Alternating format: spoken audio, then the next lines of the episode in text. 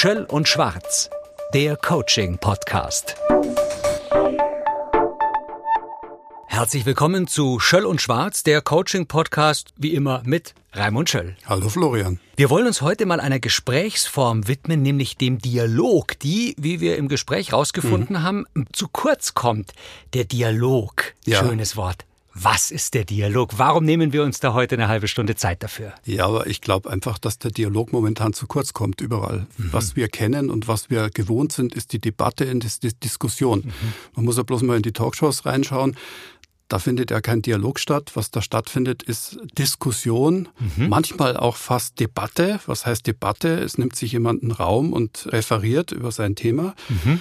Und dann kommt der andere und sagt, äh, aber mein Thema ist das. Mhm. Und wir begegnen uns in solchen Debatten, vice versa Diskussionen, äh, begegnen wir uns nicht, sondern es ist eigentlich ein Abfeiern von Argumenten ja. wechselseitig und Begegnungen findet in dem Maße dann nicht statt.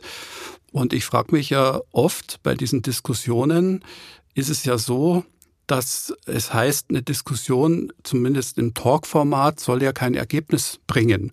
Und ich hm. frage mich dann oft als Zuhörer oder als Zuseher, warum führen die dann keinen Dialog? Weil wenn mhm. ich keinen Lösungsdruck habe, muss ich doch nicht dauernd diskutieren, sondern dann würde sich doch der Dialog viel mehr anbieten. Mhm. Das heißt, einfach den anderen mal ausreden lassen, dem anderen zuhören, sich auf den anderen beziehen und ihn mal auch zusammenfassen, was er jetzt eigentlich gesagt mhm. hat, dem anderen auch den Raum geben, ja. dass er das, was er darstellen will, darstellen kann, dass ich dann auch zuhöre und auf das Gegenüber eingehe. Das vermisse ich, das mhm. passiert nicht. Das passiert nicht in Talkformaten, die wir sehen jeden Abend. Und es passiert auch nicht in den Unternehmen. Mhm. Was wir gelernt haben, ist die harte Diskussion. Ein Argument folgt dem anderen. Und was letztlich dahinter steckt, ist der Sieg. Ich ja. möchte den anderen mit meinen Argumenten dann niederringen. Richtig, ja. Ganz abgesehen davon, dass Diskussion auch heißt, man zerschlägt, man teilt Sachverhalte auf in Portionen mhm. und der Dialog intendiert ja was ganz anderes. Der Dialog intendiert, können wir Gemeinsamkeiten finden? Können wir etwas erkennen? Können wir durch unser Gespräch was Neues entwickeln? Mhm. Eine neue Sicht auf die Dinge? Können wir dem Problem uns annähern, ohne gleich auf Lösungssuche zu gehen? Haben wir überhaupt ein Verständnis von dem, was das Problem ist? All diese Dinge, die kommen mir komplett zu kurz, mhm. sowohl in Talkshow-Formaten äh, aller Art als auch in Unternehmen. Mhm. Und wir verengen uns mit dieser Form der Kommunikation. Wir verengen uns und es wäre eigentlich gar nicht notwendig. Kommunikation. Lateinisch communico. Etwas gemeinsam machen, vereinigen, zusammenlegen. Woran meinst du, dass es liegt, dass der Dialog so unter die Räder gekommen ist? Ich sage jetzt mal im Verlauf der letzten ähm, vielleicht Jahrhunderte schon, mhm. denn es ist ja eine sehr alte Form der Dialog. Wie könnte er wieder mehr Platz und Gewicht bekommen? Also der Dialog, sagt man, ich weiß nicht, ob es stimmt, mhm. aber man sagt, dass eigentlich der Dialog die Demokratie ermöglicht hat. Also die alten Athener ja. haben ja die Demokratie mehr oder weniger erfunden. Mhm. Und damals stand das Dialogische noch wesentlich mehr im Fokus und hatte mehr Raum, sagt man. Ich war ja nicht dabei, nee, wir waren nicht dabei. Wir können es so nicht sagen, aber eigentlich liegt der Demokratie das dialogische Prinzip zugrunde. Was ja heißt, ich muss erstmal die Wahrnehmung und die Sicht des anderen verstehen, bevor ich dann vielleicht auch meine Sicht darstelle. Ja, durchaus. Warum ist es verschwunden? Ich frage mich manchmal selber. Es gibt da vielleicht ein paar soziologische Annahmen, die man treffen kann. Mhm. Eine wäre bestimmt die, dass wir in einem Zeitalter der Beschleunigung leben und wir leben in einem Zeitalter, wo man immer noch sehr linear denkt. Mhm. man glaubt, man könnte auf jedes Problem eine Antwort finden und zwar relativ schnell. Und man glaubt auch, dass jedes Problem irgendeine Ursache hat. Und das würde ich mal ganz stark bestreiten. Äh, Probleme haben nicht immer eine eindeutige Ursache, sondern Probleme sind einfach Probleme, die entstehen. Und man kann nicht monokausal Ursachen erkennen, warum das Problem jetzt da ist. Ich kann mich annähern, ich kann explorieren, woher kommt's, was sind vielleicht die Grundlagen oder die Voraussetzungen für das Problem. Aber diese manische Suche nach Ursachen, mhm das ist vielleicht beim Motor ganz einfach. Da kann ich gucken, Richtig. ja, äh, Technischer ist der Luftfilter Weg. kaputt, genau. dann wechsle ich den aus ja. und dann ist die Sache erledigt. Mhm. Aber bei den komplexen Problemen, die wir jetzt haben, können wir nicht einfache Ursachenzuordnungen machen. Und umso mehr wäre es ja angesagt, dass wir auch den Dialog führen, vielleicht auch interdisziplinär verschiedenste Perspektiven einnehmen, wenn wir äh, ein Phänomen untersuchen. Und dann wären wir auch schlauer es passiert zu wenig. das ist einfach die Beobachtung. Das klang gerade tatsächlich nach einem großen Wunsch, aber damit mhm. möglicherweise auch ein bisschen nach Luxus. Wie kannst du denn dir diesen Raum und diese Zeit für den Dialog erstmal nehmen, wenn jemand zu dir kommt und sagt, ich habe die und die Probleme, will schnell zu einer mhm. Lösung? Na, ich will die Grundprämisse, das, das sind wir jetzt was ganz Spannendem, weil du hast ja unterstellt, es wäre ein Luxus. Ich behaupte, es ist notwendig. Okay. Der Luxus des Dialogs ich glaube eher, wir würden uns viel mehr weiterhelfen, uns als Ganzem, also auch uns als Gesellschaft, wenn wir mehr Raum ließen für den äh, Dialog. Mhm. Wir sparen uns letztlich keine Zeit, sondern wir verlieren Zeit, wenn wir zu wenig dialogisch miteinander umgehen. Wenn jetzt der Klient zu dir kommt oder die Klientin und einfach sagt, hier, Problem, bitte lösen, ist man da nicht sehr schnell, ja. äh, äh, hat man gar keine Zeit für den Dialog? Also im Coaching behaupte ich mal, sollte man die Zeit sich nehmen. Also es wäre absolut albern, wenn der Coach sich dieser schneller, höher, weiter Schiene unterwerfen würde. Denn der Coaching kommt ja ins Coaching, um auch einen Bruch des üblichen Musters mhm. zu erleben. Ah. Warum komme ich auf die Idee, dass der Dialog so wichtig ist? Weil er ja im Coaching stattfindet und die Leute profitieren. Also dadurch, dass ich zum Beispiel lösungsoffen bin ja. und als Coach keine Lösung vorgebe und auch keine im Kopf habe mhm. und ich selber nicht weiß, welche mhm. Lösung der Klient vielleicht für sich finden müsste, mhm entsteht ein offenes Feld. Und dann nehmen wir uns eben die Zeit, um das Phänomen, das Problem oder die momentane Herausforderung, mit der der Coach kommt, wir versuchen das zu explorieren. Mhm. Und ich mache jedes Mal die Erfahrung, dass dieses explorative Vorgehen, also quasi dieses Feld zu untersuchen, in dem der Coach da drin ist und dieses Problemfeld abzuklappern, ja. dass das und die Absichtslosigkeit, die von mir kommt. Ich habe nämlich nicht die Absicht, jetzt sofort eine Lösung zu produzieren, wie zum Beispiel die Führungskraft. Mhm. Die muss ja quasi äh, per Funktion Kraftfunktion immer auf Lösungen pochen. Richtig, auch ja entscheiden dann. Genau, und auch entscheiden, obwohl ich mich manchmal frage, ob die Führungskraft das immer muss oder ob das nicht ein selbst auferlegter Zwang ist. Mhm. Aber was ich sagen will, dieses Öffnen und in der Schwebe halten von Annahmen, von äh, Eingebungen, Gefühlen, Argumenten, Ideen, diese Dinge nicht sofort auf den Boden zu bringen, sondern in der Schwebe zu halten. Mhm. Das macht den Dialog aus und deswegen gehen ja die Coaches in der Regel auch sehr zufrieden und ja manchmal auch sogar glücklich aus einem Coaching heraus, weil mhm. sie gemerkt haben, mhm. hoppla, ich habe jetzt wieder ein bisschen äh, Open Mind. Ja. Ich verstehe besser, ich kann die Dinge besser einordnen und es tat mir gut. Wenn ich dir zuhöre, dann tut mir gut, dass ich immer mehr ein offenes Feld, einen offenen Raum, einen, eine Lichtung äh, sehe, wenn wir über Dialog sprechen. Ein, und mhm. deswegen komme ich nochmal zwar auf diesen Luxusbegriff, der eben kein Luxus sein sollte, weil Grundlage erstmal, damit überhaupt was passiert, dieses offene Gespräch, eben sagt man ja auch dieser offene Dialog, den Sie hier auch bei uns im Podcast mitverfolgen mhm. können, der soll ja eben bei Ihnen auch Bilder eröffnen. Also wir sind ja hier nur verbal, aber genau das ist ja die mhm. Idee unseres Podcastes auch Bilder entstehen zu lassen.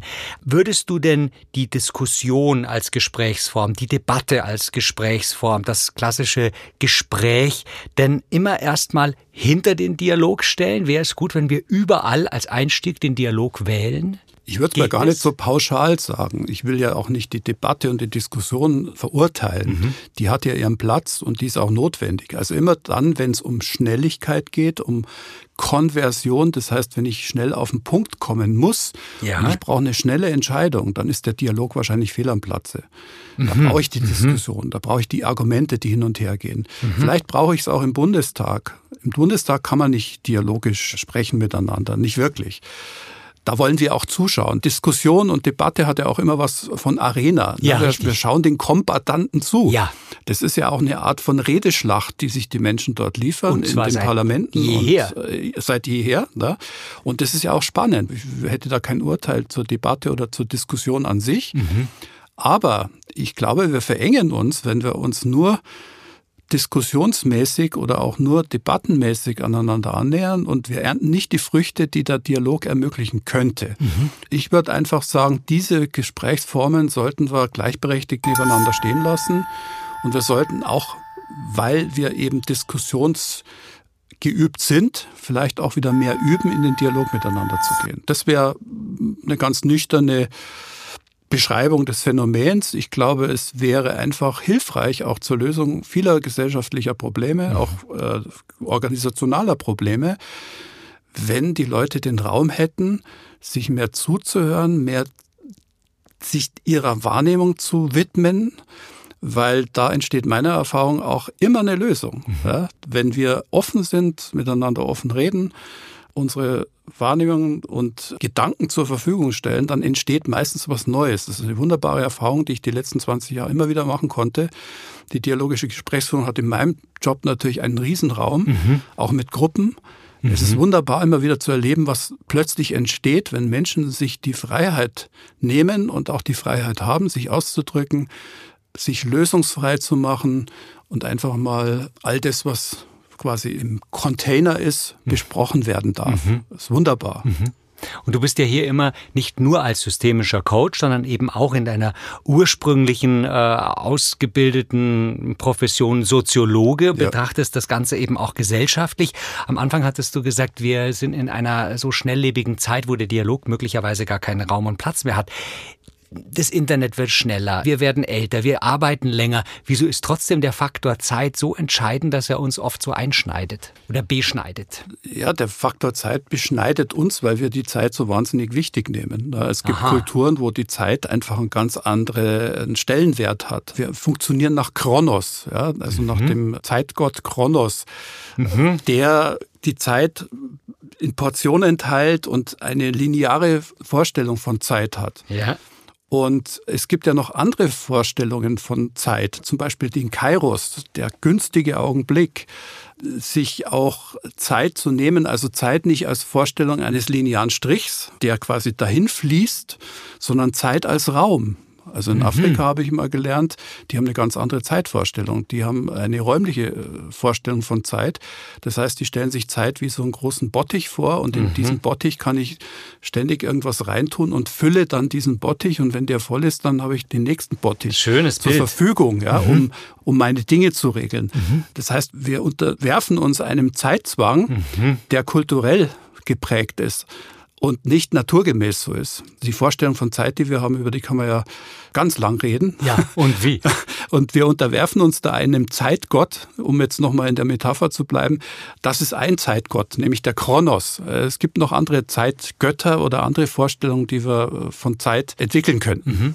Und auch das öffnet sicherlich beim einen oder anderen zwar das Bild und auch, dass ihm diese Idee äh, gefällt, eben jetzt mal den Zeitgott Kronos, wie du ihn gerade mhm. erwähnt hast, rauszulassen und mal nach einer anderen Form. Trotzdem sind wir hier in Konventionen, ja. wir sind hier in unserem System. Ja. Ich habe eben nun mal den fordernden mhm. Chef, äh, ja. die fordernde Chefin. Ich muss liefern. Also mhm. all das steht dem ja dann mhm. entgegen. Wie kann ich manifestieren, zu sagen, ich möchte Raum für Dialog. Genau. Also ich glaube, dass es eine gute Angewohnheit wäre, auch in Unternehmen oder in anderen Institutionen, dass man sich Zeitfenster nimmt, um eine andere Form von Kommunikation einzuüben. Das ist machbar. Das hat äh, durchaus Charme, sowas zu entwerfen. Ich mhm. habe das mit Kunden auch schon so probiert, dass ich denen vorgeschlagen habe, wenn euch das hier so gut tut mit mir im ja, Workshop oder ja. auch im Coaching, warum macht er nicht selber so, so Zeitfenster auf, wo ihr dialogisch miteinander spricht oder mhm. wo ihr euch dialogisch annähert und wo ihr vor allen Dingen euch auch übt im Dialog. Das ist mhm. ja nicht mhm. etwas, was ich mhm. sofort kann. Mhm. Na, also wir reden ja hier von einer, einer hochkultivierten Gesprächsform, die muss man erstmal einüben, die muss man erstmal verstehen und die muss man kultivieren. Ich bin da auch noch nicht am Ende. Ich habe immer wieder neue Ideen, wie Dialoge noch besser geführt werden könnten. Mhm. Das ist quasi ein ergebnisoffenes Projekt, der Dialog. Und diese Vorstellung, äh, wir tun es oder nicht, ist vielleicht auch eine falsche. Wir müssen es üben, wir müssen uns Raum geben, es einzuüben. Und natürlich, wenn wir jetzt von Organisationen reden, sollte dann auch von der Geschäftsführung der Raum dafür zur Verfügung gestellt werden. Mhm. Was meine ich damit? Raum ist jetzt auch wieder die Metapher, schlicht die Ansage, dass der Geschäftsführer sagt, passt auf Leute, ich möchte das gern so. Mhm. Ich möchte, dass wir auch Dialoge führen. Ich mhm. möchte nicht nur diskutieren mit euch. Ich möchte auch mit euch Probleme gemeinsam lösen und will euren Brain nutzen, wie man neudeutsch sagt. Mhm. Das sind alles äh, Ansagen, die vom Chef kommen könnten oder von mehreren Chefs. Das ist eine Frage des Willens. Und wo ein Wille, auch ein Weg. Also wichtig eben das Ergebnis rauslassen, nicht auf ein Ergebnis zusteuern, mhm. nicht auf eine Lösung, offen sein. Es gab mal so ein wunderbares äh, Format im Fernsehen früher, wir haben im Vorfeld drüber gesprochen, ja. den Club 2, ja. stundenlang. Was, was, aber nicht nur, dass man sich diese Zeit genommen hat. Was hat das ausgemacht? Viele Leute, die das im ORF gesehen haben, kriegen gleich diese Stimmung. Schwarzes Molton, große kubische Stühle, ja. Reden, Rauch. Ich war damals ein großer Fan von Club 2. Es war herrlich. Es gab einen Moderator, meistens war es ein Geisteswissenschaftler, ich kann mich noch an einen erinnern, der war, glaube ich, Religionswissenschaftler. Mhm. Der hat tatsächlich sich als, als wie soll ich es mal, als Zeremonienmeister des Dialogs verstanden. Mhm. Der hat die Menschen, es waren dann meistens fünf bis sechs, man hat sich ein Thema ausgesucht und es konnte exploriert werden. Mhm. Es ist ein wunderbares Format. Ich kann mich erinnern, damals, man hat um 22.30 Uhr eingeschalten und ich kann mich an eine Sendung erinnern, ich weiß nicht mehr, was das Thema war. Da hat dann äh, der der Adolf Holl, glaube ich, hieß er, der Moderator, dann irgendwann um 4.30 Uhr gesagt, liebe Leute, jetzt ja. glaube ich, müssen wir zum Ende kommen, es dämmert schon. Ja, herrlich. ja, Aber wunderbar. Ich vermisse das. Ja. Wo gibt's sowas noch? Aber Raimund, wieso kriege ich das nicht aus meinem Schädel raus, dass ich das mit Luxus verbinde, dass sechs Stunden sprechen ja. Luxus ist? Bin ich denn auch schon so hier in ja. Konventionen drin, dass ich eben in Zeiteinheiten denke? Ja, ich will mich jetzt gar nicht an dem Luxusbegriff aufreiben. Vielleicht ist es auch ein Luxus. Wir waren ja beide noch sehr jung, glaube ich, als wir das gesehen haben. Ja. Ich ging aber jedes Mal mit einem riesigen Lerngewinn daraus. Es war fast wie ein gutes Buch lesen. Und wenn ich heute die Debatten verfolge im, im Fernsehen, ich gehe jedes Mal mit einem schalen Gefühl raus, weil ich mir sage, ja, was ist jetzt da eigentlich gewonnen worden? Jetzt habe ich höchstens gesehen, dass der eine besser redet als der andere. Ich habe äh, erlebt, wie sich jemand super verkauft und mit ganz tollen Hard Facts oder mit ganz tollen Performanzen, mhm, sich dann mhm. darstellt in der Talkshow. Aber ich habe nichts gelernt. Und meine Idee von Dialog ist ja, dass wir was lernen. Ich lerne durch Dialog wesentlich mehr als durch die Diskussion. Das muss man sich klar machen. Ich lerne nichts durch die Diskussion. Ich, ich bleibe bei der Diskussion permanent bei mir. Also ich verteidige meine Argumente, Stimmt, ich ja, suche richtig. nach Argumenten. Richtig. Mhm. Ich bin aber nicht beim anderen. Ja. Ich versuche den anderen auch zu widerlegen. Und beim Dialog ist es ja genau andersrum, dass ich mich versuche, in die Position des anderen hineinzubegeben, aus seinem Standpunkt die Dinge zu sehen. Und dann lerne ich ja was. Wenn man jetzt mal überspitzen möchte, ja, durch Debatten und Diskussion ist der Lernerfolg gering. Mhm. Oder bei Debatten und Diskussionen ist er gering. Und der Dialog ermöglicht einen Lernprozess. Und daher frage ich mich, warum sagen wir Luxus? Wenn wir eine lernende Gesellschaft sind, wenn wir eine lernende Organisation sein wollen, dann muss ich ja auch Formate finden, dann muss mhm. ich Räume finden, wo das Lernen möglich ist. Und mhm. lernen tue ich durch einen Dialog. Du merkst, ich bin da sehr enthusiastisch. Und wir wollen auch tatsächlich die Lanze eben für den Dialog brechen. Und während du mir das gerade erzählt hast, ist bei mir ein Bild immer mehr aufgegangen, nämlich in meiner Rolle in dem Sinn jetzt als Podcast-Host höre ich ja auch andere Podcasts und ich höre eben diese sogenannten Laber-Podcasts. Das heißt also wirklich zwei Leute ja. eben eigentlich nicht nur eigentlich, kein Thema. Mhm. Und das kann irre spannend sein, ja. eben da von Hölzchen auf Stöckchen völlig neue Gedanken, völlig ja. irrsinnige Kurven zu machen, mit der Gefahr, dass natürlich irgendjemand sagt, du, erstmal zeitlich, jetzt, äh, jetzt reicht's, oder ich könnte euch noch ewig zuhören. Also wir brauchen aber doch den Dialog, um unser Hirn äh, zu öffnen. Wir brauchen aber trotzdem irgendwie, auch wenn es dämmert, wie mhm. wir im mhm. Club 2 gelernt haben, auch eine Struktur und eine Bremse. Ja. Wie kriege ich das unter einen Hut? Also mein Verdacht bei diesen Laber-Podcasts, die ich ja auch manchmal ganz amüsiert ja. äh, mir anhöre, die haben ja auch einen Charme. Man hört dem Gelaber zu. Ja? Und manchmal entsteht durch das Gelaber auch was Neues. Mhm. Will ich gar nicht bestreiten. Aber mein Verdacht ist, die Laber-Podcasts haben auch wieder das Ziel, zum Beispiel, sei möglichst originell. Aha. Na, also die, es ist ein Lauern und ein Kampf um Originalität. Und man hofft, das ist mal die Unterstellung, die ich habe, mhm. bei diesen Laber-Podcasts, dass irgendwas Originelles entsteht. Also mhm. quasi Slapstick mhm. oder wie auch immer. Und das ist ja, ist ja okay, ist legitim, kann man machen. Ja, ja.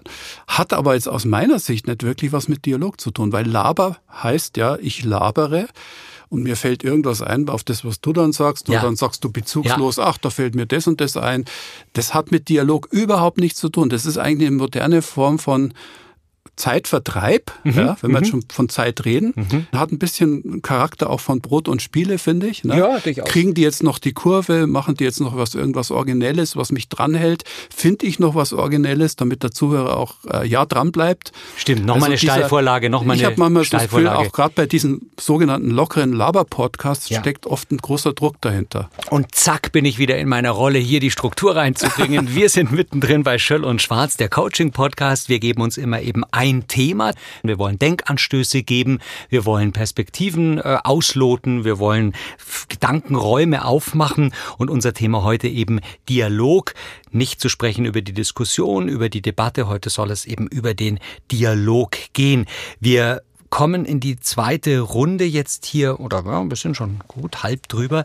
Ähm, das suchende Sprechen, mhm. das hast du im Vorfeld mal äh, gesagt. Ja. Ist das ein da zögere ich gerade selber eben, weil ich suche. Ähm, mhm.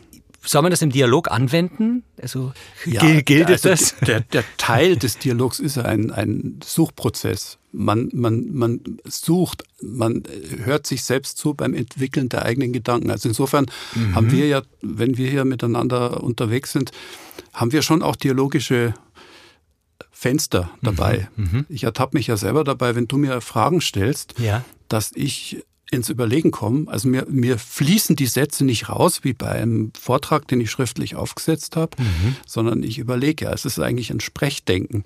Mhm. Und das kennst du selber, wenn du anfängst, äh, quasi deine Gedanken zu entwickeln, ja. verlangsamt sich auch automatisch deine Art zu sprechen. Es verlangsamt sich auch dein Denken möglicherweise. Du musst dich ja strukturieren. Du suchst nach den richtigen Ausdrucksformen. Und das ist etwas, was ich sehr mag und sehr schätze. Also nicht der perfekte Satz, der dann von dir kommt oder von mir, ja. sondern der sich entwickelnde Satz. Und das würde ich sagen, äh, da, da, könnte man die Überschrift geben, Dialog heißt auch miteinander um Antworten, um, um äh, Argumente, wenn man so will, ringen. Mhm. Und nicht äh, auswendig gelernte Versatzstücke dem anderen hinzuschmeißen. Oder aber auch nicht irgendwas hin, hinschmeißen, weil es, weil es mir gerade durch die Synapsen schweift. Mhm. Dialog heißt ja immer, ich beziehe mich auf das, was du sagst. Und du beziehst dich auf das, was ich sage. Also in dem Sinne sind wir hier schon so teildialogisch unterwegs, weil wir uns permanent aufeinander beziehen, was in Debatten, in Diskussionen häufig überhaupt nicht vorkommt.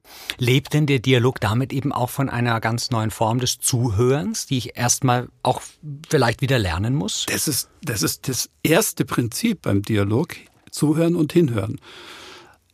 Und noch mehr, ich höre hin, was sagt der andere, ich versuche es zu verstehen und ich gucke sogar, was erzeugt bei mir das, was der andere mir sagt. Das ist natürlich eine hohe Kunst des Dialogs, dem anderen zum Beispiel auch zur Verfügung stellen, was es bei mir bewirkt, wenn du dies oder jenes sagst.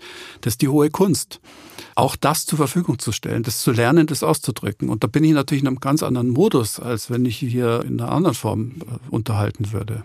Und klassisch im Coaching merke ich, dass du das sehr, sehr gerne anwendest. Mhm. Gibt es auch Momente, wo der Dialog gleich abgebrochen wird, abgebügelt wird und sagt, den lässt der Coachie oder zu Coachende gar nicht zu?